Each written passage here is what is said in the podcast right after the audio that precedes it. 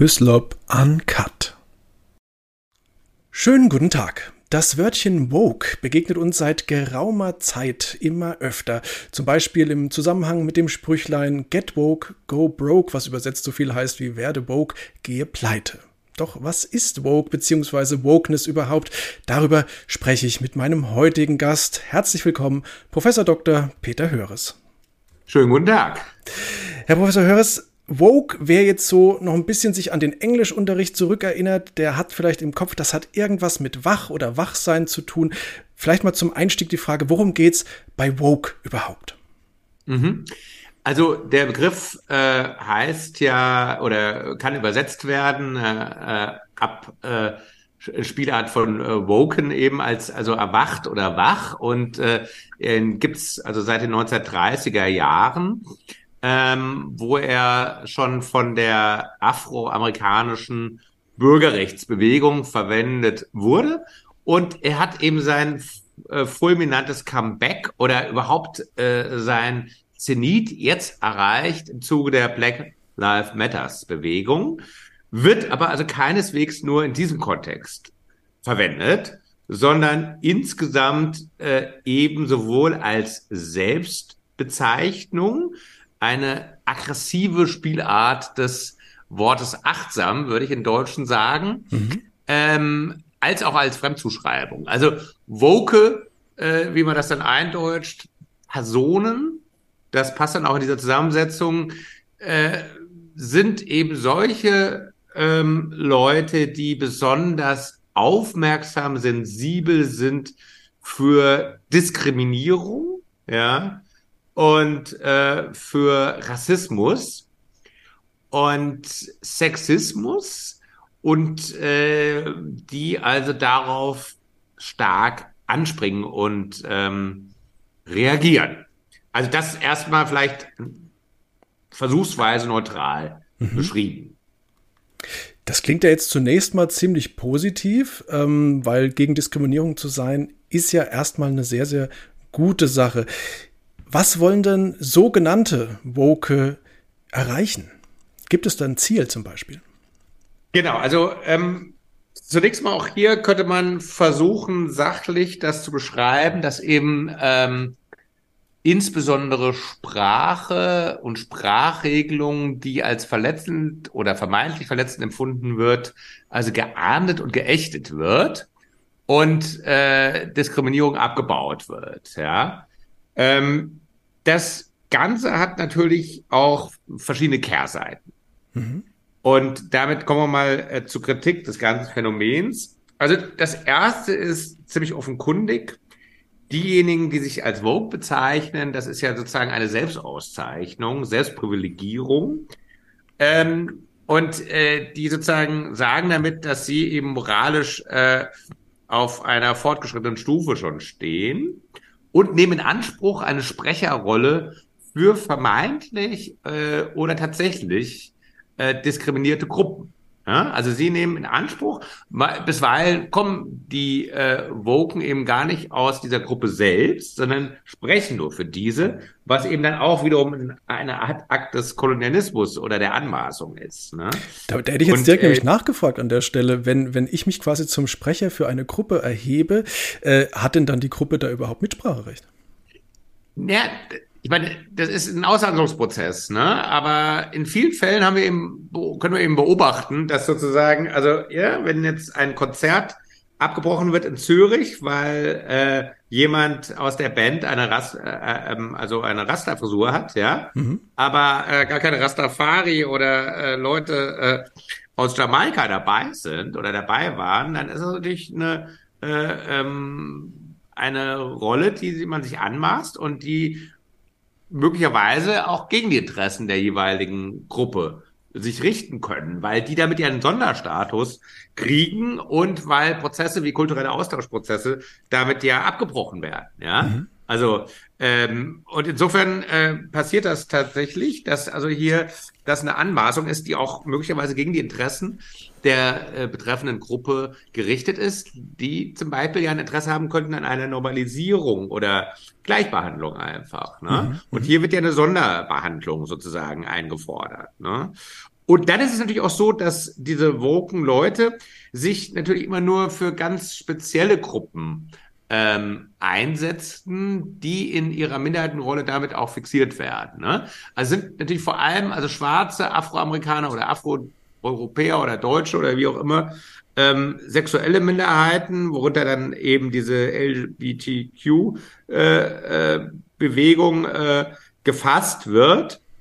Und ähm, andere Gruppen, die gerade diskriminiert werden, kommen, werden ausgeblendet und damit natürlich auch sozusagen die soziale Realität verzerrt. Also ich mache mal zwei Beispiele. Jeder, der in den letzten zwei Dekaden, in den letzten 20 Jahren mal einer universitären Berufungskommission saß, weiß, dass permanent, dauerhaft und eklatant Männer diskriminiert werden. Nicht davor, ne? nicht in den 50er, 60er, 70er, 80er Jahren, sondern in den letzten zwei, drei Jahrzehnten. Äh, das kann man auch statistisch nachweisen, indem man zum Beispiel die Korrelation zwischen Bewerbungen äh, nach Geschlecht aufdröselt und diejenigen, die äh, eingestellt werden. Ne? Uni Tübingen zuletzt 17 Einstellungen von Professuren, 15 waren Frauen, ne? während die Bewerberzahlen äh, ähm, noch mit dem Übergewicht von Männern waren. Ja, und jeder, der, wie gesagt, schon mal dabei war, wird das wissen. Die Rede, wir brauchen eine Frau, wir müssen die Zahlen entsprechend äh, verändern. Ähm, und es gibt reine Frauenprofessuren, also die nur dann besetzt werden, wenn es Frauen sind. Das ist also eklatant gegen das Grundgerecht, gegen Gleich, äh, Grundgesetz, gegen den Gleichbehandlungsgrundsatz verstößt das. Aber der Mechanismus ist folgende. Bund oder Länder oder EU schreiben Frauenprofessuren aus, die nur für Frauen äh, ähm, dann fließt nur das Geld, wenn eben Frauen besetzt werden. Sonst fließt einfach das Geld nicht. Ne? Die Stellen werden zwar an alle adressiert, aber die Männer werden sozusagen äh, hintergangen, weil sie können gar nicht eingestellt werden, weil dann das Geld nicht fließt. So, das wäre ein erster Punkt, kommt natürlich überhaupt nicht bei Woken in Betracht, diese Form der massiven Diskriminierung, die also lagerübergreifend äh, moniert wird, aber eben nicht sozusagen medial vermittelt wird und schon gar nicht von Woken. Das zweite ist jetzt mein aktuelles Beispiel. In Ludwigshafen wurden äh, zwei Männer ermordet in diesem Oktober, also letzten Oktober 2022, von einem ähm, Somalier. Und der hat sich selbst eingelassen, damit, dass er die Opfer ausgewählt äh, hat, danach, dass er aus Eifersucht bewusst deutsche Männer wahllos auf der Straße ausgewählt hat und umgebracht hat mit dem Messer, auch verstümmelt hat, noch zuvor. Ähm, und das würde man ja nach landläufigen Maßstäben, also als eklatanten Mord aus Rassismus, aus rassistischen Gründen definieren. Es wird aber überhaupt nicht so wahrgenommen oder äh, gar politisch so verarbeitet, ja. Also die Bundesinnenministerin Faeser hat sich trotz Nachfrage in der Bundespressekonferenz geweigert, oder die Sprecherin, darauf einzugehen. Ne? Es gibt keinen Aufschrei, keine Kampagnen, keine Programme, äh, keine Würdigung, nix. Ne? Das Einzige ist die Warnung irgendwie, ähm, es könnte irgendwie äh, Rassismus Vorschub leisten, wenn man das überhaupt thematisiert. Also das Opfer wird sogar noch verschwiegen und äh, äh sozusagen man versucht eine Dethematisierung, ja. Und hier kümmert sich natürlich auch kein Voker drum, weil das einfach das falsche Opfer ist. Das passt nicht in die Maßstäbe oder sind die falschen Opfer. Und das können wir bei vielen anderen dieser, dieser äh, ähm, Messermorde. In Würzburg hatten wir drei Frauen, die umgebracht wurden von einem somalischen Asylbewerber, nachvollziehen. Also es ist eine Hierarchie der Opfer. Bei den Woken ist Leben ist nicht gleich Leben, äh, sondern ähm, es zählt eben diese Hierarchie. Also das, was wir im Grundgesetz eigentlich fixiert haben, Artikel 3, alle Menschen sind vor dem Gesetz gleich. Niemand darf äh, benachteiligt werden wegen Abstammung, Rasse, Heimat, Herkunft und so weiter, wird einfach umgedreht. Ja, und das ist schon eine sehr gravierende Entwicklung, weil eben die Grundsätze des liberalen Rechtsstaates von der Woken-Bewegung bewusst und gezielt über Bord geworfen werden. Ne? Es gibt also, wenn ich mal kurz nachfassen darf, es ja. gibt also in Anführungszeichen äh, richtige und falsche Täter-Opfer-Kombinationen in dem Fall. Genau, genau. Also das ist, das finden Sie durchgängig äh, ähm, im, äh, in der Repräsentation. Ne? Äh, es gibt die die guten Opfer sozusagen, ne? und das ist im Zeichen der sogenannten Intersektionalität, also sogenannte Mehrfachdiskriminierte. Darunter versteht man eben ähm, Diskriminierungsmerkmale, die akkumuliert werden, wie zum Beispiel ähm, schwarz, Frau, äh, lesbisch, behindert, das wäre sozusagen schon die Spitze, ne? Die zählen eben anders als diese weißen Männer, die umgebracht werden, die ich eben erwähnt habe. Ne? Und das können Sie auch wirklich äh, empirisch natürlich nachvollziehen in der Reaktion äh, seitens Medien oder Politik. Ne? Und es war jetzt zum Beispiel, ich mache mal ein anderes Beispiel. Äh, keiner weiß, Sie können das aber sofort auch im Netz finden, in der polizeilichen Kriminalstatistik, dass seit zehn Jahren es mehr Opfer linksextremer Gewalt gibt als rechtsextremer Gewalt. Kein Mensch glaubt mir das, weil ich das erwähne. Äh, es ist aber in der polizeilichen Kriminalstatistik genau so aufgeführt seit zehn Jahren. Ne? Und auch vergleichend. Das heißt nicht, dass ich damit verharmlosen will, rechtsextreme Gewalt, sondern ich würde ja gerade sagen, ähm, aus einer liberalen Sicht ist beides eben genauso schlimm, nur komischerweise wird beides unterschiedlich geframed und repräsentiert. Ne? Wie wird das eigentlich vor sich selbst, wenn ich jetzt mal so Woker bin, ich versuche mich jetzt da mal rein zu versetzen, wie rede ich mir das eigentlich selber schön, dass ich Menschenleben unterschiedlich gewichte, je nachdem, äh, wo die gerade in diesem, Sie haben gesagt, ja. intersektionalen Opfergebilde quasi verordnet sind? Genau, eine sehr gute Frage. Also ich als Wissenschaftler, ich bin ja Historiker. Ich versuche natürlich hermeneutisch auch erstmal Leute zu verstehen ne? oder auch politische äh, Positionen. Und äh, insofern muss man sich die Frage Fall stellen. Also ähm, es ist, mein Eindruck ist so folgender, dass äh, man eben von einem strukturellen Rassismus ausgeht, der sozusagen, also äh, historisch sozusagen dem Abendland oder dem Westen, wie man möchte, Europa eingeschrieben ist und der immer auf einer Asymmetrie äh, basiert zwischen weißen Europäern und anderen. Ne? Oder weißen heteronormativen Männern, müsste man sagen, aus Europa und anderen Gruppen. Das ist ein, ein Axiom, was natürlich äh, sozusagen ganz, ganz komplex und schwierig ist, historisch äh, so zu verifizieren und auch halt einfach nicht stimmt. Können wir vielleicht nochmal drauf eingehen. Aber jedenfalls davon ausgehend, äh, sagt man eben, es kann nur eine Opfergruppe geben. Und das ist eine Art Paternalismus natürlich wieder. Ne? Es ist ein, ein Kolonialismus, Neokolonialismus, der mit umgekehrten Vorzeichen agiert. Ne? Wenn man früher eben ähm, ausging, dass der Europäer immer überlegen ist, kulturell und in seinen Leistungen, ähm, geht man heute genau vom Umgekehrten aus. Das dreht man einfach um. Der Europäer, der Weiße, der Mann ist immer defizitär, ist immer rassistisch, ist immer, so kann ich aus seiner Haut raus, im wahrsten Sinne des Wortes aus seiner Haut, nämlich aus der weißen Haut. Äh, und insofern äh, identifiziert man sich immer mit den vermeintlichen Opfern. Ja, also wie gesagt, meines Erachtens ist das wieder kolonialistisch oder rassistisch auch, weil man eben zum Beispiel äh, Schwarze oder ähm, andere ähm, minder, vermeintliche Minderheiten immer festschreibt in einer Opferrolle. Und es gibt auch schon Bewegung. Es gibt schon, es gibt ein schönes Video, kann man im Netz sehen von einer Latina oder Hispanic, in äh, Studentin der MINT-Fächer in den USA, die sich beklagt, dass sie nur als Opfer wahrgenommen wird und gar nicht aufgrund ihrer Leistungen, ja, oder ihrer sonstigen Charaktereigenschaften. Ne? Und insofern ähm, ist das eine Umdrehung, aber im Endeffekt ein rassistisches Weltbild und diese äußerlichen Merkmale, die wir doch eigentlich ähm, als zentrale Kriterien überwunden zu haben glaubten. Und ich denke, da waren wir auch sehr, sehr weit gekommen. Also biologische Merkmale, äh, Hautfarbe ne? und so weiter die werden wieder zentral ne? und zum Gefängnis. Und zum Gefängnis für alle wieder. Ne? Und man kopiert wieder wie im Rassismus, ne? also äh, die Leute ein nach diesen äußeren Merkmalen und nimmt sie nicht als Person unbefangen mehr wahr. Weil man muss äh, in dieser woken Sicht, also zum Beispiel ähm, Schwarze oder, oder äh, Schwule oder was auch immer, äh, auf ihren Sta in ihrem Status erkennen. Ne? Und sozusagen als vulnerable Gruppe behandeln, was in meiner Sicht übergriffig und anmaßend ist für beide Seiten. Ne? Also beide Seiten sozusagen sind aus meiner Sicht also die Familierer.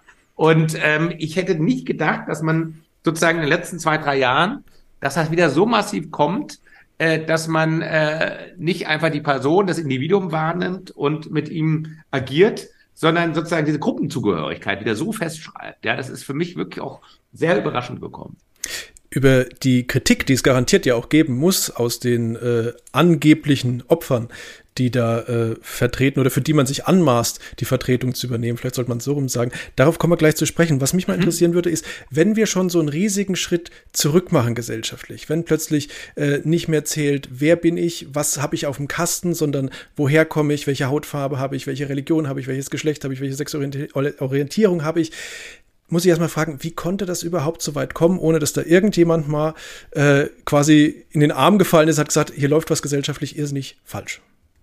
Ich denke, also ein, eine Erfahrung, die ich gemacht habe, gerade mit Kollegen aus der Naturwissenschaft, die finden das so absurd und abwegig, dass sie das als Spleen von einigen äh, eben woken äh, Humanities, also Geisteswissenschaftlern, ne, äh, empfunden haben und sich eigentlich darum nicht gekümmert haben, ja. Ähm, und ähm, ähnlich bei sozusagen, ähm, ja, also wenn man das jetzt mal politisch sieht, äh, auch da, ne, Jesus, also das ist einfach Irrsinn, ne, und das machen einige Spinner. Und wenn man das nicht erkennt als Kulturkampf, ne, der wirklich äh, oktroyiert wird, dann ähm, gibt halt erstmal auch wenig Gegenwehr, ne?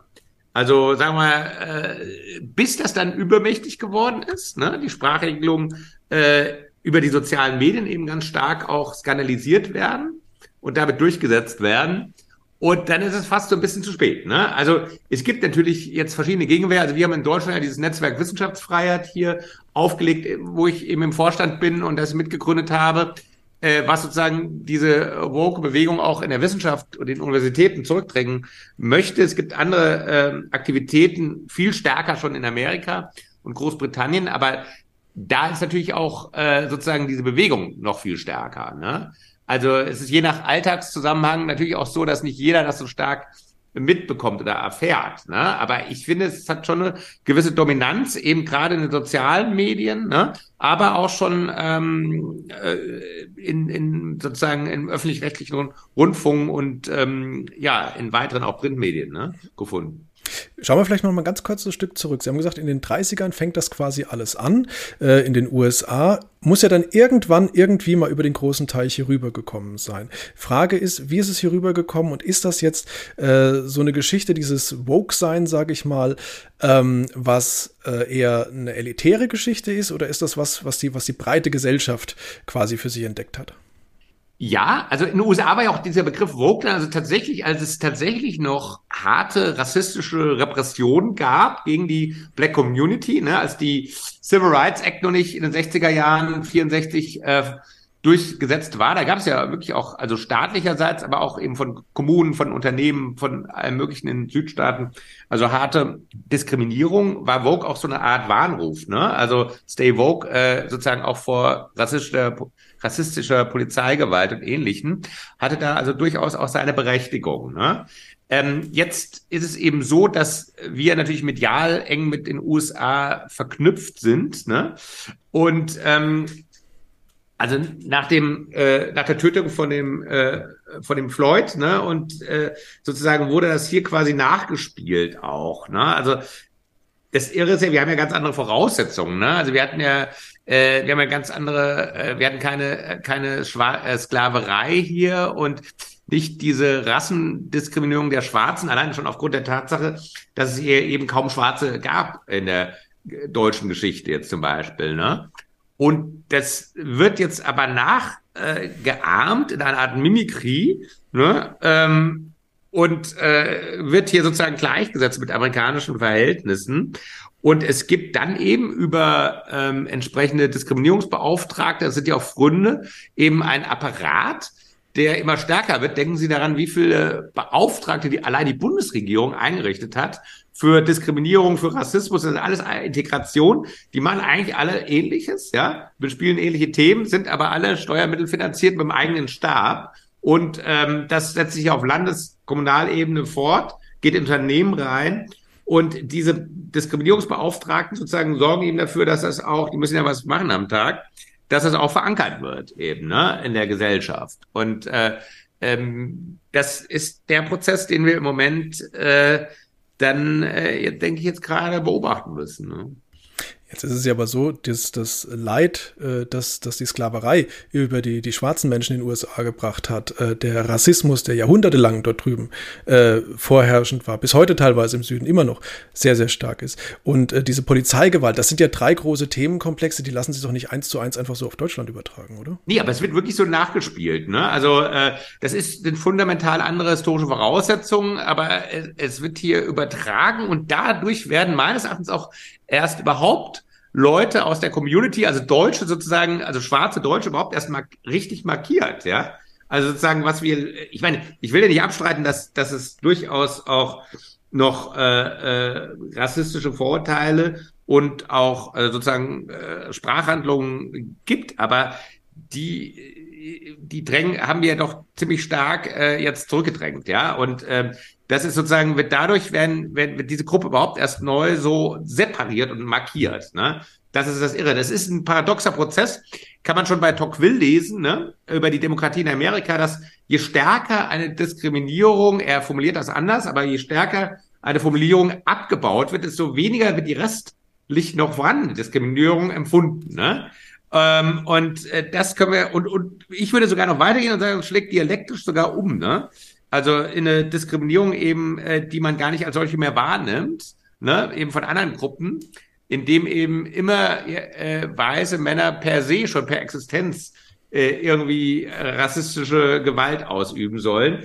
Und ja, also es ist irres Denken, aber ähm, es ist auch natürlich nicht überall genauso stark, ne, muss man auch sagen. Aber gerade ähm, bei diesen Diskriminierungsbeauftragten, ne, die schaffen diese Diskriminierung sehr stark. Und äh, gerade in manchen universitären Ecken und Bereichen, ja, ist das wird das eben gepflegt, ne, muss man sagen. Und äh, ähm, es findet, denken Sie mal an die Politik. Der thüringische Justizminister musste zurücktreten in den letzten Wochen, äh, nur weil eine andere Ministerin zurückgetreten ist. Also er hatte gar nichts damit zu tun, aber weil die Quote sozusagen ähm, dadurch dann nicht mehr erfüllt, erfüllt war, musste er ohne irgendeinen Anlass zurücktreten. Ne? Und das, äh, ich weiß nicht, wie man das noch mit also Maßstäben einer liberalen Gesellschaft vereinbaren möchte. Ne? Das ist ja Groupthink, wie man das nennt. Ne? Das ist äh, Gruppendenken und eben ist selbst, selbst sehr rassistisch. Ne? Nochmal ganz kurz die Frage: Ist das jetzt äh, äh, so eine Geschichte, dieses Woke-Sein, äh, die mehr, ich sag mal, die Elite betrifft, die gerne an Universitäten stattfindet, im gebildeten Sektor, oder ist das was, was wirklich den Otto-Normalbürger im tagtäglichen Leben beschäftigt? Also ist wie das Gendern etwas, was von der Elite zunächst gepflegt wird und ausgeübt wird und dann in einem äh, Top-Down-Prozess nach unten diffundiert. Ne? Äh, das, da kann man bei dem Gendern kann man es ja sehr gut äh, nachvollziehen. Das war wirklich erst eine sehr kleine Gruppe von, äh, von äh, in den Gender Studies und so weiter, die das begonnen haben. Und es war sehr beschränkt, aber nach und nach sozusagen wird mit moralischem Druck das eben verbreitet bis hin zu Großunternehmen wie Audi ne, oder, oder Behörden und so weiter, ne, wo das sozusagen dann äh, vorgeschrieben wird. Und das erfasst dann letztlich schon die gesamte Bevölkerung, wenn es dann eben auch im öffentlich-rechtlichen Rundfunk zu Norm auf einmal wird, ne? oder zur Regel zumindest. Und insofern äh, äh, verbreitet sich das schon auch in die Fläche, ne? würde ich schon sagen. Ähm, unterschiedlich stark natürlich, ne? je nach Be Bereich, aber ähm, man, ich denke, man kriegt das schon, schon deutlich mit. Ne? Es wird also nicht in jedem Ort, in jedem Dorf sozusagen äh, dann exekutiert, aber es hat schon eine Breitenwirkung. Ja. Sie haben äh, eben das Wort Kulturkampf benutzt. Ist denn das Ihrer Meinung nach ein Kulturkampf, der jetzt hier tobt? Also in jedem Fall, ne? Also der, es wird ja mit Methoden des Canceling, Cancel Culture äh, gearbeitet. Das heißt, es werden äh, wirklich Kampfmittel, also ähm, die sehr, sehr drastisch zum Teil sind, ähm, benutzt, ja. Nämlich indem eben Leute markiert werden, ne? also ubiquitär als eben Rassist, Nazi, rechtsextrem, das ist ja, kann man ja in Social, in Social Media äh, verfolgen, äh, die eigentlich nur liberale Standpunkte vertreten. Ne? Und der, das Ziel ist eben nicht nur ähm, Meinungen zu unterbinden, die auch äh, nicht, also nicht strafbar oder so sind, ja, ähm, sondern eben auch die Sprecher ähm, zu verfolgen und mhm. ihrer letztlich sozial-beruflichen Existenz äh, zu berauben. Ne? Da gibt es ja wirklich diese Versuche, die auch tatsächlich in den USA zum Beispiel schon viel, viel weiter fortgeschritten ist, ne? wo schon hunderte Do Dozenten entlassen wurden, weil sie einmal ein falsches Wort gesagt haben, sich versprochen haben oder nicht die Sprachregel äh, beachtet haben. Aber ähm, diese Mechanismen, wir dokumentieren die für die Universitäten in unserem Netzwerk Wissenschaftsfreiheit auch auf einer eigenen Dokumentationsseite. Ähm, vieles ist gar nicht äh, sagbar oder nachvollziehbar, weil die Leute, die, die Opfer von dieser Cancel Culture worden, werden selbst bitten, dass wir die Fälle nicht öffentlich machen, um sozusagen das nicht zu reifizieren noch ne, oder zu verstärken. Aber äh, da gibt es leider schon sehr viele Fälle und äh, es ist noch nicht ganz so dramatisch wie in den Vereinigten Staaten. Aber in Großbritannien hat sich ja die Regierung entschlossen, jetzt sogar einen Beauftragten für Free Speech einzurichten, um denen entgegenzusetzen. Ne? Das ist also schon wirklich dramatisch und oft ist es so, dass mit einiger Verzögerung eben bei uns in Deutschland dann auch ankommt. Ne? Aber ähm, Sie können ja mal das Experiment machen an der Humboldt-Universität in Berlin oder in einem ähm, Stadtbezirk, in einer Stadtbezirksversammlung einfach mal nicht zu gendern, ja, oder äh, nicht den aktuellen Sprachcode zu verfolgen, dann merken sie schnell, was passiert. Ne? Also das sind schon mit Mitteln wirklich der äh, aggressiven Cancel Culture wird versucht, also werden versucht, diese Dogmen äh, durchzusetzen. Ne? Und viele unterwerfen sich eben leider auch sehr schnell. Ne? Es ist nicht flächendeckend und es regt sich auch Widerstand, ja, aber ähm, es ist schon eine sehr aggressive Kampagne die also zum Teil wirklich äh, erinnert tatsächlich an die Zeit der Jakobiner, ne? also wo man versucht hat, den Kalender umzugestalten, wo Terror eben herrschte, wo man wirklich Terror ausgeübt hat gegen Andersdenkende. Ne? Wobei viele, kann ich mir vorstellen, einfach nur versuchen, den Kopf unten zu halten und irgendwie ja. ihre Existenzgrundlage zu behalten. Ne? Genau. Also das ist ja diese äh, Schweigespirale, äh, die Elisabeth Nölle-Neumann äh, 1981 äh, und schon zuvor in Aufsätzen ähm, erforscht hat, auch mit Experimenten. Also ähm, es ist eben, man hat eben eine soziale Haut, ne? Und man möchte gerade der Peer Group, das sind also diejenigen, die den gleichen Berufsstand zum Beispiel haben, die man trifft täglich, mit denen man spricht, von denen man abhängt auch, äh, was die Repräsentation, das berufliche Fortkommen, die berufliche Existenz betrifft. Dort möchte man natürlich nicht negativ auffallen und isoliert werden.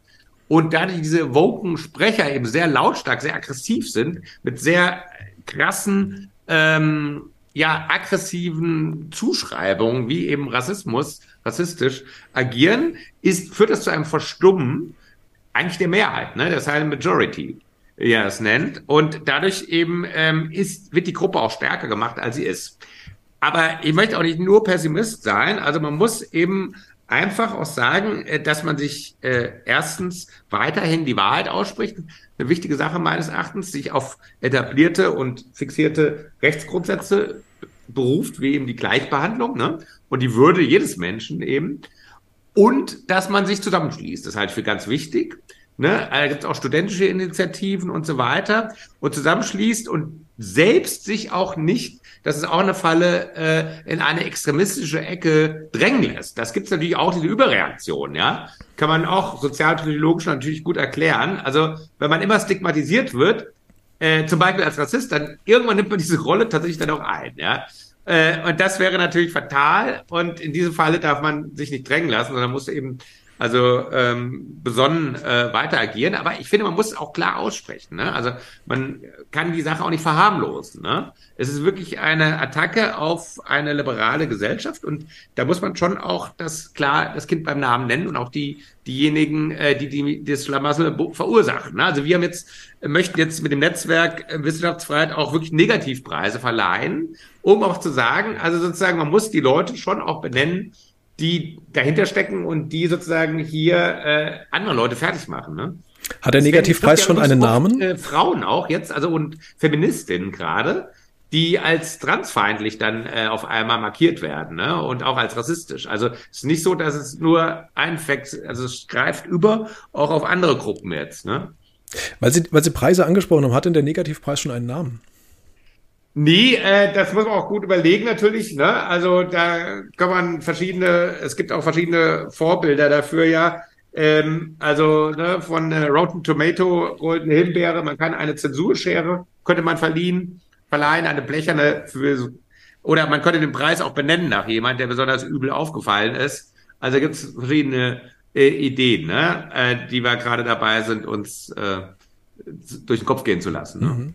Jetzt ist die Sache, die Sie haben das Canceln schon angesprochen, äh, dass das erstmal das Markieren äh, von Leuten, die da, ich sag mal, den, den Kopf so ein bisschen rausheben aus der Masse, auffallen irgendwie äh, und dann angegangen werden, versucht werden, die Existenzgrundlage zu entziehen. Weil Sie die Humboldt-Uni angesprochen haben, vor ein paar Folgen war die Frau Vollbrecht hier zu Gast, die ja, ja, seit Monaten jetzt schon einen derben Shitstorm an der Backe hat. Sie, sie sprach sogar von mehreren, also eigentlich so eine Abfolge von Shitstorms eigentlich nacheinander.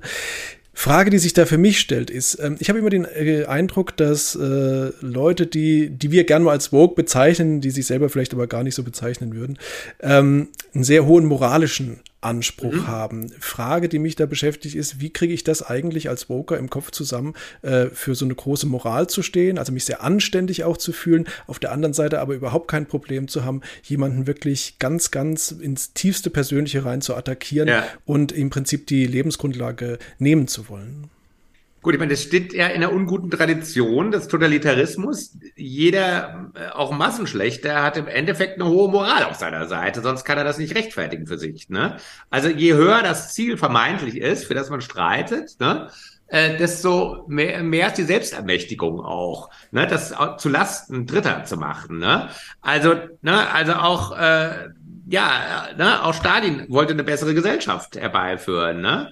Äh, Hitler dachte, er agiert im Sinne des deutschen Volkes und äh, rettet das irgendwie, ja. Und äh, also ne, Befreiungsbewegungen kämpfen für ein hehres Ziel. Und je stärker das aufgeladen ist und der Gegner oder Feind dann eben ins Unrecht gesetzt wird, umso höher ist die Legitimation und auch die moralische Sicherheit und Ruhe offensichtlich. Also natürlich, ich kann mir das auch nicht ganz erklären, ja, also wie man, wo das so offenkundig wird, aber äh, man ist eben im Dienst der Sache und denkt, man ist auf der Seite der Opfer und da haben die Täter dann zu leiden. Das ist in dem Fall jetzt eine junge weibliche auch noch Doktorandin trifft, die eigentlich ja ziemlich schutzlos ist ne, und eigentlich vulnerabel, wie das immer heißt, selbst ist. Ne? Äh, und, und die zusätzlich ja überhaupt nichts verbrochen hat, äh, außer diese nicht sehr originelle Einsicht zu vertreten, dass es Männer und Frauen gibt. Äh, also äh, die jetzt zu stilisieren zum, zum, zum äh, Inbegriff des Bösen ist, ist schon tatsächlich sehr, also da stößt, stößt man schon an die Grenzen, ne? Äh, dessen, weil die ja noch nicht mal eine Machtposition hat, ja. Also wenn man es jetzt wie früher bei den 68ern ging es ja wenigstens noch gegen den Kapitalisten. Kann man auch diskutieren und so, ne? Aber da hatte man noch so ein paar Symbole, ja, selbst bei der RAF die hat zwar auch schon darüber hinweggesehen, dass ja auch immer äh, Leibwächter, also äh, Polizeiangehörige aus dem einfachen Dienst äh, mit erledigt wurden. Aber das Target war dann immer noch äh, Beckert Siemens Manager. Ne? Also zumindest konnte man dann sagen, also hier ist ein Exponent, ein äh, wichtiger Industriemanager, der die Strippen zieht. Ne? Also ich will das damit überhaupt verharmlosen. Ja, auch da wurde natürlich die Würde des Betreffenden äh, eben negiert, ne, das Menschsein negiert. Das ist ganz klar. Aber sozusagen die Logik ist insofern äh, hat man versucht noch äh, tatsächlich oder vermeintlich Mächtige rauszusuchen. Ne? Dass sich das hier jetzt auf jemand, äh, der eher am Anfang der Karriere steht, also oder offenkundig noch überhaupt keine keine Machtposition inne hat, ne, richtet, das ist schon also wirklich äh, ähm, also das ist, glaube ich, eine Qualität, die, die wir noch nicht so kannten. Ne? Dass hier so, es ist so ein Beispiel, ne? Erziehe, bestrafe ein, erziehe Hunderten. Ne? Also welche Doktorandin wird jetzt noch einmal wagen, in Berlin, sagen wir mal, ne? so eine These zu vertreten, die eben diesen Woken nicht passt, ja, oder äh, diese für nicht akzeptabel erklären. Das ist natürlich ein Abschreckungsbeispiel, ne? Aber das ist natürlich schon ein zynisches Kalkül, ne? Also wenn man jetzt mal philosophisch Kant, ne, der äh, Mensch sollte niemals Mittel sein, sondern immer zugleich auch als Zweck gedacht werden kann. Aber Kant war ja auch weißer Rassist, ne? Also insofern, es ist schon äh, dann, dass die Maßstäbe, die wir äh, eigentlich etabliert haben, in, nach der Aufklär mit der Aufklärung, mit der Moderne, ne, die werden also rückabgewickelt. Ne? Und äh, ja, das muss man schon, äh, denke ich, klar so sehen. Und diese Kampagne gegen Frau Vollbrecht äh, hatte ja wirklich oder hat auch noch Züge, die eben noch über die versuchte berufliche Vernichtung, also dass man ihren Doktorvater anschreibt ständig und sagt, er soll irgendwie die Betreuung abbrechen oder sie soll von der Uni entfernt werden, die soll ja wirklich sozial und persönlich, also ja, man muss das sagen, vernichtet werden. Ne? Also eben äh, der, der vermeintlich gute Zweck heiligt dann also alle Mittel. Genau, also manchmal wird das auch so gesagt sogar, ne? Also äh, ein paar fallen halt durch den Rost, ne? Oder so.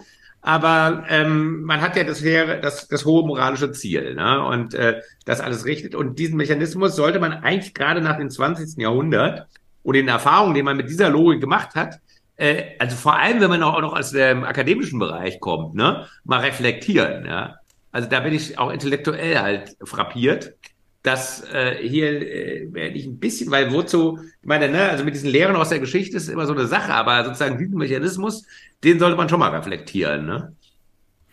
Kommen wir vielleicht mal von äh, den in Anführungszeichen den Opfern der Woken mal zu den Opfern, die die Woken zumindest vorgeblich vertreten. Ähm, mhm. Ähm, ich stelle mir das jetzt sehr merkwürdig vor, wenn ich jetzt zum Beispiel schwarz bin oder mhm. homosexuell mhm. oder ich komme aus sehr armen Verhältnissen und ich habe dann jemand vor mir, der ist vielleicht weiß und hetero und kommt aus einem finanziell ordentlich ausgestatteten ja. Haushalt und sagt jetzt, du, kein Problem, ich spreche jetzt für dich, du arme, gebeutelte Seele. Mhm. Gibt es denn da keinerlei Kritik, äh, weil ich glaube, ich käme da ziemlich veräppelt vor, ehrlich gesagt. Also man findet sehr viel Kritik. Äh, äh, sozusagen von Einzelpersonen, ne? wenn Sie auch auf, auf Twitter oder so mal schauen. Ne? Also sehr viele gibt es zum Beispiel, also Sie haben jetzt mehrere Beispiele angesprochen, aber zum Beispiel gibt es Homosexuelle, die wollen nicht in diese LGBTQ-Rolle äh, eingeordnet werden, die wollen einfach gleichberechtigt sein und natürlich auch nicht, wenn ich äh, jetzt mit jemandem zusammenarbeite, ne, der möchte nicht ständig als Schwule adressiert werden, ne? Weil der ist ja ein Historikerkollege zum Beispiel jetzt, ne? Also wenn, also, ne, irgendwie umgekehrt, das würde ich auch nicht gerne wollen, ne? Wenn ich jetzt ständig irgendwie äh, sag, nach meinen sexuellen äh, Orientierung oder Vorlieben gefragt werde. Ne? Äh, und äh, genauso, also es gibt ja dieses herrliche Beispiel des Wirts äh, des Lokals Mohrenkopf aus, aus Schleswig-Holstein, äh, also eben schwarzer Gaststättenbetreiber, der ähm, dann von weißen Gästen angesprochen wurde, er soll mal seinen Chef holen also besonders, also ne, auch da wieder, Schwarzer kann natürlich nicht der Chef sein, weil sie wollen sich beschweren, dass das Restaurant Mohrenkopf heißt. Ne? Und der dann eben sagte, ähm, ich bin der Inhaber erstens und zweitens, ich will, dass das Restaurant so heißt, weil für mich ist das sozusagen eine ironische Auszeichnung. Ne? Äh, und das gibt's also schon oft. Was es wohl noch nicht so gibt, äh, soweit ich das jetzt sehe hierzulande, ist, dass sich die Leute so richtig zusammenschließen. Ne? Warum aber auch? Weil die Leute haben ja nicht so eine Gruppenfixierung. Äh, ne? Also der eine ist eben Restaurantwirt, ne? der andere ist Politiker und die, die wollen ja nicht gerade so äh, sich in dieser Rolle sehen als Opfer. Ne? Also das denke ich. Außerdem sind es meistens Leute auch, die was leisten und die in Arbeit viel zu tun haben und die wollen sich nicht den ganzen Tag mit ihrer Befindlichkeit oder mit mit diesem Vokism äh, beschäftigen. Das ist mein Eindruck, ne? Sondern äh, die wollen ja gerade als Individuum was leisten und was bringen, ne? Und ähm, aber es gibt schon viele, die sich davon distanzieren, aber im Endeffekt heißt es dann ja, da gibt es ja auch Begriffe für, das sind eben die Verräter, ne? Das sind die, die, also früher hätte man gesagt, falsches Klassenbewusstsein. Das waren ja früher bei den 68ern die Arbeiter, die nichts wissen wollten von Befreiung, die wollten Lohnerhöhung, soziale Verbesserung und so weiter, ne? Acht Stunden Tag. Und als die Frankfurter Revoluzer dann zu Opel kamen, haben die denen äh, auf Deutsch gesagt aufs Maul gehauen. Ja. Weil die wollten ja nicht äh, verwöhnte Studentensöhne, die, die ihnen sagen, wie sie denken sollen. Ne? Im Prinzip müsste das so mal laufen. Ja? Also ähm, das ist oft, äh, aber habe ich den Eindruck auch. Ne? Es haben übrigens auch Millionen Schwarze noch zu, äh, zu, also mehr als bei der letzten Wahl äh, in den USA Trump gewählt. Ne? Das sieht man auch nicht so und das ist sicherlich auch eine Reaktion. Ne? Ähm, das ist oft, sind oft nicht so äh, organisierte Gruppen, aber die, die Woken würden eben sagen, wie gesagt, die haben falsches Bewusstsein äh, und die müssen wir auch erziehen, damit sie ihre Diskriminierung erkennen. Ne?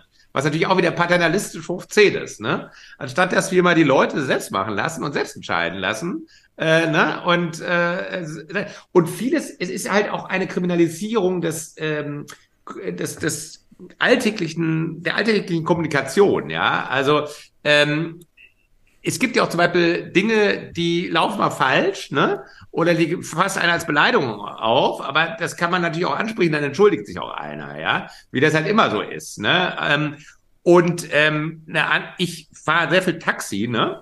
Also ich habe bis jetzt immer den Eindruck gehabt, wenn ich jemand anspreche, einen Taxifahrer aufs Frage nach seiner, wo kommen Sie her, ja?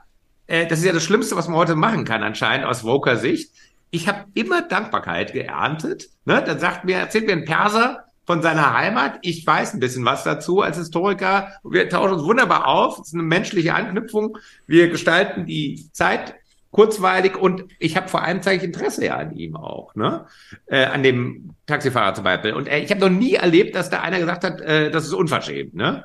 Also klar, gibt es da jetzt Situationen, also wie in den 70er Jahren wird man nicht mehr reden, ne? Dann die Leute Ausländer duzen und ne, wo komm du her oder so, Mhm, ja. natürlich. Da lernt man aber auch mit. Also das ist ja auch ein gesellschaftlicher Prozess und ich glaube, das kommt auch heute kaum mehr vor, ja. Und wenn wenn es mal vorkäme, dann würde der Perser dann auch noch sagen, ähm, äh, reden Sie mal normal mit mir, ja. Also dann braucht man auch keinen, glaube ich, unbedingt einen Antidiskriminierungsbeauftragten. Aber diese unbefangene, Al auch Neugierde auf, auf Fremdheit, auf Alterität, wie man das nennt in der Wissenschaft, ne? Das wird irgendwie ständig äh, ver, ver, verunmöglicht, ja. Und dann kommt es auch mit der kulturellen Aneignung dazu. Das ist auch lächerlich, ähm, weil ähm, die ganze Kultur der Menschheitsgeschichte beruht ja auf kulturellen Austausch und damit auch auf gegenseitige Aneignung. Ne? Also wir sind da gesellschaftlich, denke ich, deutlich weiter, als so mancher Woker es meint Ja. zu glauben. Äh, was mich persönlich, glaube ich, tierisch aufregen würde, wäre, wenn ich äh, äh, komplett entindividualisiert wäre. Wenn gar nicht mehr geschaut Ja. wird, wer bin ich eigentlich, was habe ich geleistet, äh, was bin Ja. ich so für eine Type, ne? Sondern wenn nur noch geschaut wird, äh, welche Hautfarbe habe ich, äh, bin ich schwul, bi, was auch immer. Ja. Ähm, bin ich behindert, bin ich nicht behindert, wenn ich plötzlich auf solche, solche Merkmale komplett reduziert wäre, anstatt dass meine Persönlichkeit als Ganzes sich angeschaut wird. Ich glaube, das würde mich tierisch wild machen. Ähm, anknüpfend daran die Frage, äh, wie wichtig ist Woken eigentlich das Individuum oder geht es da mehr die ganze Zeit nur um Gruppendenke?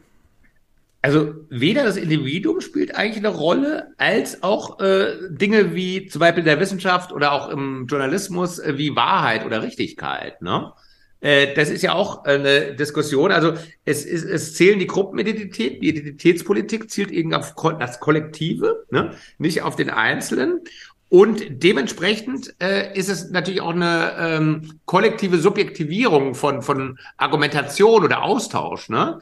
Also wenn ähm, dann ähm, gar nicht mehr gefragt wird, äh, gibt es Argumente dafür? Es zählt immer die kollektive subjektive Betroffenheit. Ne? Und dann ist natürlich auch jedes Gespräch, jeder rationale Austausch ist damit eigentlich zu Ende, ne? weil betroffen kann, kann man deklarieren, aber nicht argumentieren mehr. Ne? Man kann dann eigentlich nichts mehr dagegen sagen. Ne? Und ähm, wenn mal eben gesagt wird, Mathematik ist irgendwie rassistisch, ne? weil wir das so fühlen, was soll man dagegen sagen? Ne? Da kann man nur sagen, es ist Blödsinn, aber es, die Ebene des, des versachlichten Austauschs fehlt dann eigentlich. Ne? Und tatsächlich auch der Einzelne ne? und seine, seine Wünsche, ne? weil man eben automatisch zuordnet, die Gesellschaft wirklich spaltet. Ne? Ähm, in, entlang von äußeren Merkmalen auch noch. Ne? Also, und äh, das äh, ist, äh, also, äh, das, da ist das Wort voraufklärisch, ist, glaube ich, noch, noch schönfärberisch irgendwie, ne?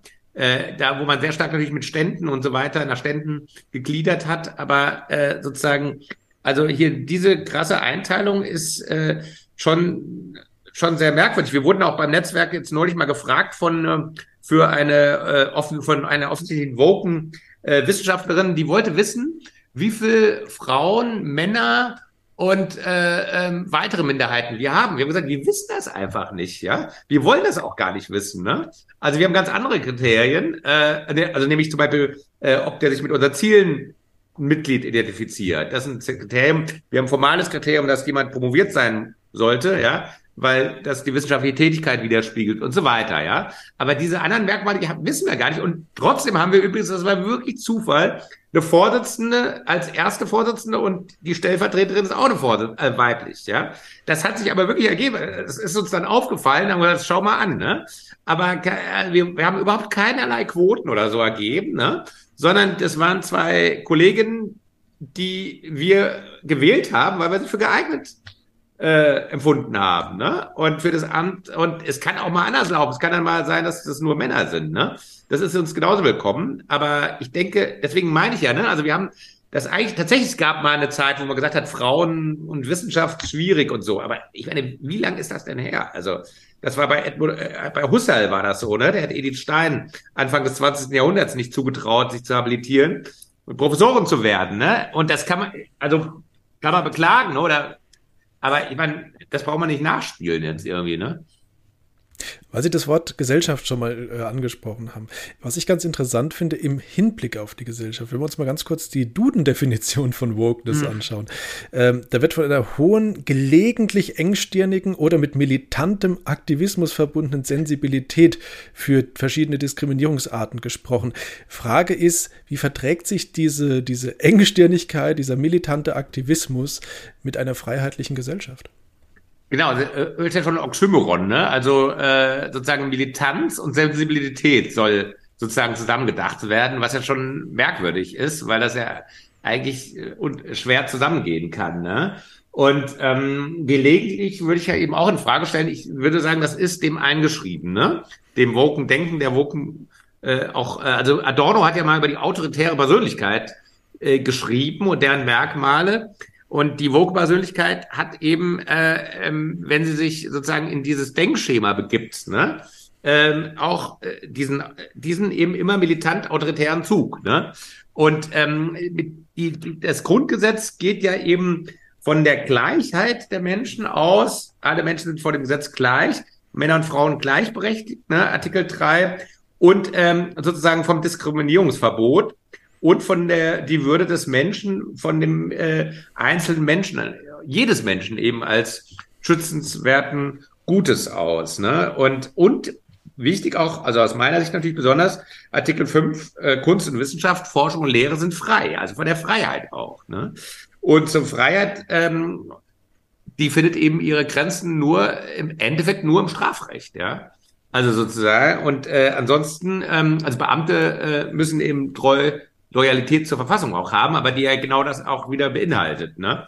Also insofern ähm, ist äh, sozusagen dieses Groupthink und äh, gruppenbezogene Denken und Cancel Culture, das ist alles nicht vereinbar mit einer liberalen Gesellschaft und nicht mit dem Grundgesetz auch letztlich. Ne? Also äh, nicht mit dem, was dort angelegt ist an Bürgerrechten, an Menschenrechten, an Schutz des Individuums und an einem personalen äh, Menschenbild eben auch, ne, was das Grundgesetz eben ganz stark geprägt hat auch, ne, also das christlich-personalistische Denken, ne, ähm, äh, hat natürlich äh, zur Ausformung des Grundgesetzes geführt und äh, da waren wir uns doch eigentlich, dachte ich, immer auch relativ einig dann, ja, ähm, und äh, das wird aber jetzt anscheinend in Frage gestellt, ne, und ähm, das müsste mal aus meiner Sicht auch politisch lagerübergreifend Leute aufrütteln, ja. Weil, weil es äh, geht hier wirklich um eine fundamentale Entscheidung. Es geht nicht um eine parteipolitische irgendwie äh, Debatte oder so, sondern es trifft einen Kern unserer Gesellschaft. Ne? Und deswegen, äh, bei uns im Netzwerk sind auch übrigens ähm, Kolleginnen und Kollegen aus ganz unterschiedlicher Observanz, also auch politisch. Ne? Und äh, wir, deswegen wollen wir auch nicht weiter politisch tätig sein, außer in dem Schutz der Wissenschaftsfreiheit. Ähm, und ich finde, jeder, äh, dem irgendwie die liberale Gesellschaft und der Rechtsstaat, Demokratie am Herzen liegt, müsste da eigentlich übereinkommen, ja, also dagegen äh, vorzugehen. Ne?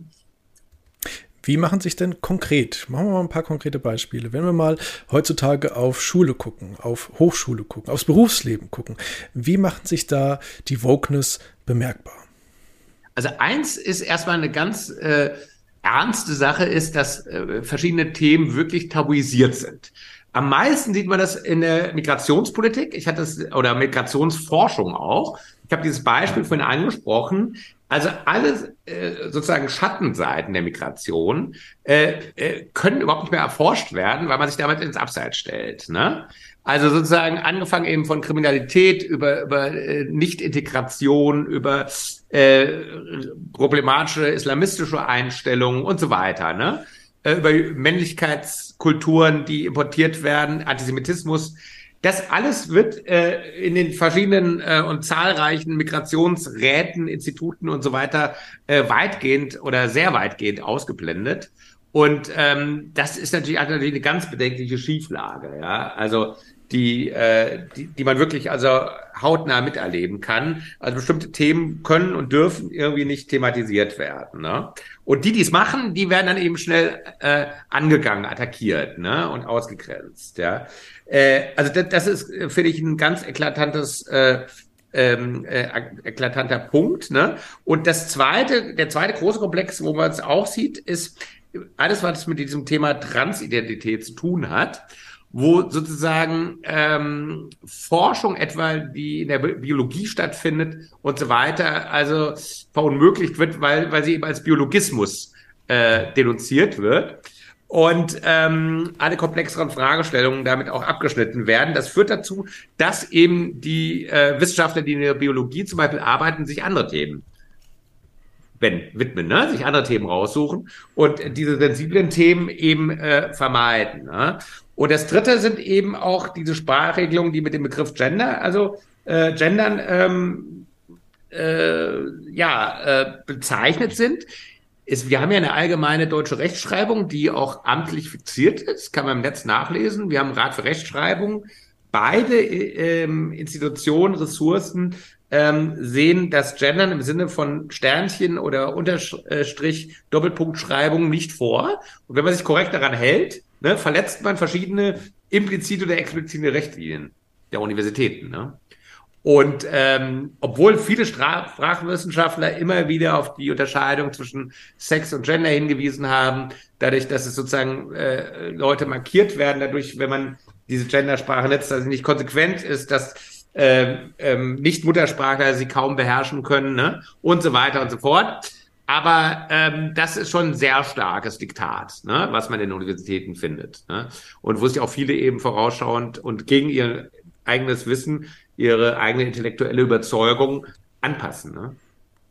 Das waren jetzt die Hochschulen, aber sind Ihnen auch Beispiele bekannt, so aus Schule, ich sag mal Grundschule, Mittelstufe, was auch immer, oder Berufsleben? Die Audianer zum also, Beispiel hatten wir vorhin schon mal angesprochen. Äh, ne? Ich habe zwei Kinder in Grundschulalter, beziehungsweise eine ist jetzt dem gerade entwachsen. Ähm, was ich, das ist jetzt vielleicht eher auf den ersten Blick kurios, aber es zeigt schon auch eine Durchdringung äh, mit einem überpädagogischen Anspruch. Also in Textaufgaben, Mathematik Bayern, ja, ähm, oder Erzählungen im Deutschbuch, ist es immer so, dass die deutschen Namen verbunden werden mit Verbrechern oder bösen Dieben und die ausländisch klingenden Namen immer die Guten darstellen, wie im Tatort. Ne? Müssen wir auch mal drauf achten. Tatort sind die Bösen, im Endeffekt ist immer ein Bio-Deutscher, wie man heute sagt, ne?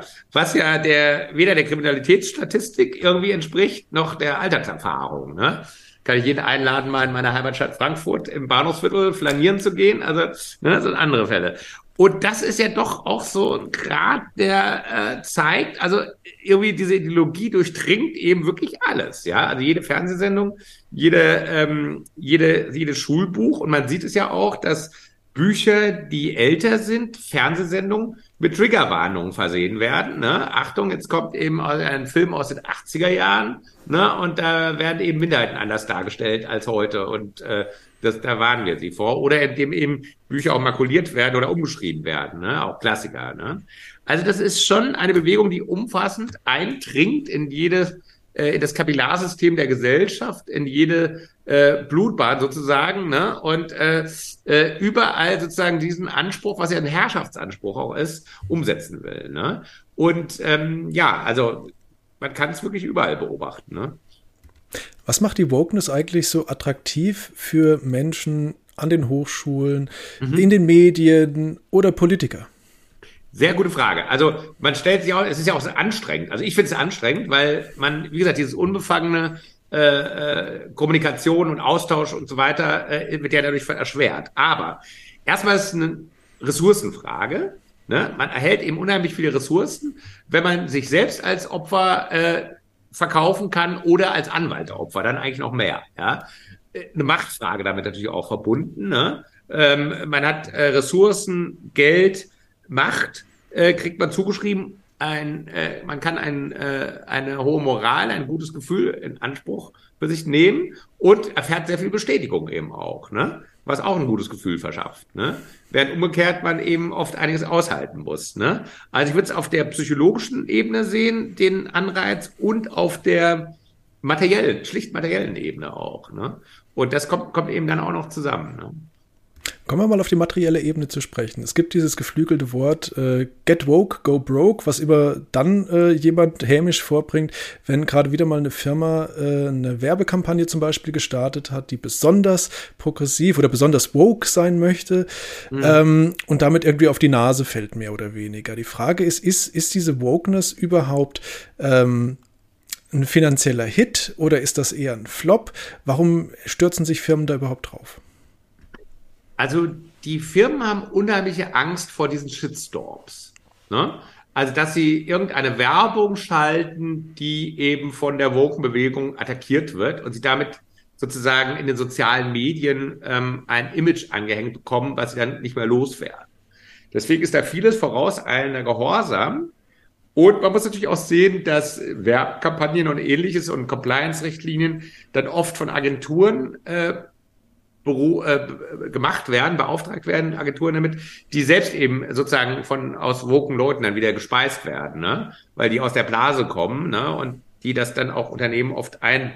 Äh, Man müsste es mal untersuchen, aber auch das wird leider im Moment nicht gemacht, ob das jetzt nicht zunehmend eben kontraintentionale Effekte hat. Ne? Dass eben den Leuten, den Käufern eben das auch schon so auf den Geist geht, dass sie sozusagen äh, äh, die Unternehmen dann vielleicht eher abstrafen. Ne? Das, das ist eine offene Frage, das müsste wirklich mal untersucht werden. Ich glaube, das scheut jemand, ich meine, so ein Unternehmen, Unternehmensverantwortliche, der, der muss eben intern kommunizieren und der muss eben vor allem schauen, dass er nicht selbst Ziel der woken Bewegung wird. Ne? Ähm, und das ist, glaube ich, durch die sozialen Medien eben schnell der Fall. Und da geht man auch den, eben lieber den Weg des geringsten Widerstandes, ne? bevor man sich eben irgendwie als äh, rassistisch oder ähnlich brandmarken lassen will. Ne? Wobei auch, also wie gesagt, dieser Rassismusbegriff wird so ubiquitär verwendet, verwendet, dass man natürlich auch fragen kann, hat er überhaupt noch seine Kraft, wenn praktisch fast praktisch jeder äh, ähm, damit belegt werden kann. Ne? Und es, er ist ja eigentlich auch sinnentleert ne? und nicht mehr irgendwann nicht mehr zugkräftig. Ich denke, das wird wahrscheinlich irgendwann eine Abnutzungserscheinung auch kommen. Ne? Vermutlich, ja. Ähm, die Frage zum Schluss, Herr Professor Höres. Wird Wokeness uns erhalten bleiben oder werden wir irgendwann zurückblicken und sagen, das war mal ein Zeitgeistphänomen, ist aber jetzt vorbei?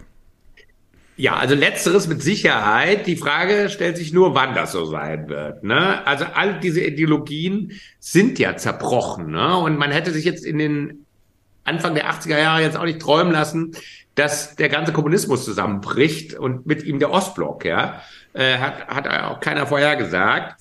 Ähm, das wird sein Ende finden, aber wie gesagt, im Moment sieht's äh, aktuell äh, leider so aus, dass die Spirale sich noch weiter dreht. Ne? Und ähm, sozusagen der Zenit noch nicht erreicht ist, äh, schon gar nicht hierzulande. Dass irgendwann äh, das zusammenbrechen wird, ist äh, aus vielen Gründen evident. Es ist äh, wahnsinnig anstrengend, es ist wahnsinnig zerstörerisch, ne? es ist spaltet, es hetzt, hetzt die Leute gegeneinander auf und vor allem die, die vermeintlichen Minderheiten und Opfergruppen, ne? da denke ich, das wird noch stärker kommen, dass die sich das nicht mehr gefallen lassen, ne? sozusagen so vereinnahmt zu werden. Ähm, aber ähm, ich fürchte, es wird noch ein bisschen dauern. Ne? Ähm, aber als Historiker äh, weiß man, dass die Zukunft äh, doppelt offen ist. Erstmal kommt sie nicht so wie die Vergangenheit und dann kommt sie auch anders, als wir sie uns vorstellen. Ja? Und deswegen ähm, setze ich darauf sozusagen, dass das vielleicht noch ein bisschen früher geht. Ich würde halt immer appellieren an alle, äh, ne? Man muss die Wahrheit aussprechen und man muss das Phänomen benennen und die Leute auch benennen. Ne? Also äh, Feigheit zahlt sich eben dann langfristig nicht aus, ja. Und ähm, so viel gehört dann auch noch nicht dazu, ähm, sich zu Wort zu melden. Ne? Wunderbar. Es bleibt also spannend, Herr Professor Höres. Ganz, ganz herzlichen Dank für Ihre Zeit. Das war's auch schon. Gerne.